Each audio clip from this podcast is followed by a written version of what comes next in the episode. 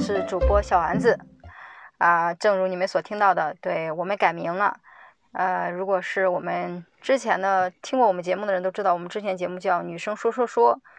呃，为什么改名呢？很简单，因为我们老是请不到女嘉宾，然后每一次请的嘉宾开场就是男生，一开场就说：“哎呀，那个啊，我说哈喽，大家好，欢迎收听女生佳佳说，女生说说说。”然后每个男嘉宾都开头都是。啊，对我是个男生，好破的梗。然后我实在受不了他们的破梗了，所以我就决定改名了。另外一点就是，呃，我最早做女生说说说的时候，是因为我想，就是因为我其实是个直男直女来着，就很直的那种人，我不太了解很多女生的小心思呀什么的，我也没有什么太，我甚至可能都没有闺蜜，我都不知道闺蜜是什么概念，所以就。我特别去想了解这一块，因为对我而言，包括感情，对我而言这一块是其实是空白的地方。那我就想说，在我是空白的地方，如果我跟别人去聊，第一方面我自己会很感兴趣，所以能坚持做下去；另外一方面就是，呃，就主要满足自己的好奇；另外一方面就是我真的真切的感受到，就是很多女生，包括就是她哪怕很漂亮，或者她成绩很好，或者她已经很优秀了，我认为已经很优秀了，就是理解不了她为什么还是不自信。或者就比如说女生已经啊减肥已经减到了九九十斤，可能八十斤、九十斤，她她可能还在减肥，就是我理解不了这些问题。我在想说，带着我的这些问题，那我去采访一些人，我跟这些人对谈，我会觉得这是一个很棒的节目。呃，但事实上是我请不到太多有女嘉宾，呃，可能这也就是男女之间的不同的地方嘛，就是因为男生你一叫啊，好出门马上就可以录了这个节目。女生可能就是要化妆，要准备出个门，要很隆重，是吧？就是，所以就感觉，好像我们在整个节目的，就是就是我在邀请一些女嘉宾的过程中，屡次碰壁吧。就所以我想说，可能这个话题不适合我。你想，就是一个电台的节目，它肯定是去分享一些，呃，我们所熟悉的话题，而不是一个主播他对这个话题不熟悉，非要去聊这个话题。就比如说，我要跟他们聊一些相亲或者感情的话题，可能聊到最后的问题都是我是个不婚主义，那这个话题就没有什么意思了呀，对吧？你因为你聊太太多，好像我也，对吧？是不是我跟别嘉宾就没有办法共情呢？是不是我根本就没有办法很好的去理解别人的问题呢？所以我就决定把这个节目就是不做这个节目了，很奇怪哈。然后，然后所以。我想了想，就是因为这个播客它本身第一是不赚钱的，第二，我那天听小新就聊，就说播客它其实是一个乐于分享的一个节目。那我就想说，我能给大家分享什么？那我感情上我就是一个失败的例子呀，我没有什么好分享的呀。我结婚我是一个不婚主义，更没有什么好分享的。那女生的那些减肥啊，女生的那些精致啊，我完全没有了，没有任何了解，没有什么分享的呀。那我不能老是指望我的嘉宾是吧？所以我想了想，我能给大家。分享什么呢？那我可能就，就是我作为一个事业型的人，啊，算是事业型的人吧。我可能有一些工作呀、职场呀，是吧？外贸呀，我是做外贸的，对，都可以聊吧，对吧？我经常因为工作关系，我们也经常去国外，我可以聊环球旅行行啊。然后我也进行一些，比如说股票呀、基金呀，然后比特币啊，什么嗯 P to P 啊，一些小投投资，我可以聊这些。虽然可能并不是什么。成功的经验，但是你这些失败的教训可以给你们借鉴呀。另外就是，嗯，再比如说，比如聊信用卡呀，对吧？之前玩那个常旅客呀，然后再比如说，呃，聊一些，总之就是我应该是我擅长的，而非是嘉宾擅长的，因为我想找擅长的嘉宾太难了。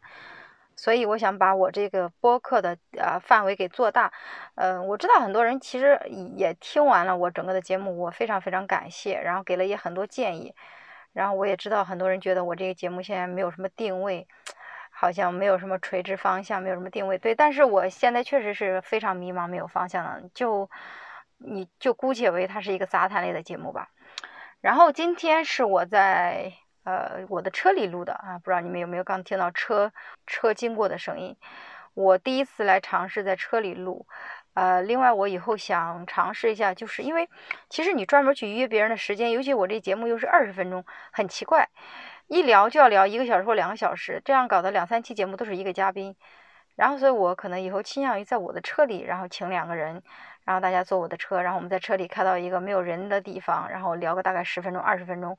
这样的一个模式，所以我今天想试试车里的效果，嗯，然后就是最近呢，就是特别特别忙，虽然更新也非常非常的慢。虽然我知道你们也不太关心我这些更新的频率，对吧？哎，这也没关系啊。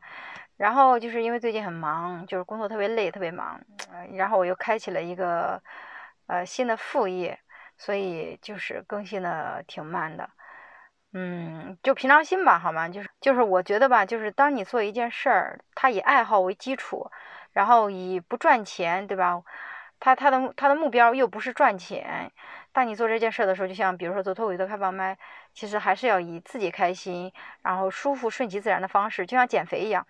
就是说，如果你最初的开始它都很困难，你这件事是没法坚持的。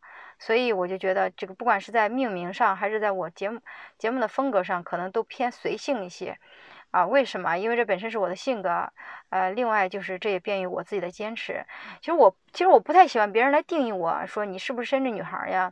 呃，然后或者定义说你是不是女强人呀，或者你是什么样子的人，我不太喜欢别人定义我。我其实如果说真的有所追求的话，我最追求的是自由，我就希望我无拘无束、自由自在的。就是我从小到大的愿望就是啊，我希望没人管我，我也不管别人，无拘无束的。可是我觉得真的就是你到成年了以后，进入社会以后，你发现总会有那些一个一个一个的身不由己。然后，不管是因为钱的问题，或者因为感情的问题，或者是因为家庭的问题，总之再也不像小时候那样了。所以，你要说，如果问我我的梦想是什么，或者我我是个什么样的人，其实我就是一个想追求自由的人。然后还有就是。非常非常感谢 Robin，Robin 是手把手教你做脱口秀的一个译者，同时也是国内做脱口秀最早的一批人。曾经跟啊程璐啊、思源、呃思文呐、海源呐都是做脱口秀的那一波人。可是他作为一个就是算是 O.G. 吧元老级的人物，就是对我们啊这些新人非常照顾，不管是在开脱口秀开放麦上，还是在这个播客上，尤其这个播客上，啊给了很多的支持，然后。虽然这个节目做的不怎么样，但是给了我非常多的支持，然后我还是决定非常任性的把这个名字给改了。另外就是非常感感谢小新呀，然后侯娜呀、严阳呀、中秋呀、嗯胖虎呀、亚倩呀等一系列的脱口演员，就是啊，尤其是小新，因为我跟小新真的是相谈甚欢，但是可能因为真的他太忙了，然后我住的也太远了，最近也没有约他。就是我何德何能，就是有这些人来帮我录这些节目。我是觉得挺感激的，就是为了我一个，就是很随性的一个目，就甚至很随性的一个想法，然后来做一期一期这样的节目，然后谢谢你们的配合，我是非常非常感激的。然后其次就是我我知道很多人根本都没有喜马拉雅账号，不管我是做 B 站还是做喜马拉雅，我知道我的有一些朋友他根本连这些账号都没有，为了我专门去注册的，非常非常感激。我有时候想，我何德何能啊？何德何能有这些人顶我，呃，挺我。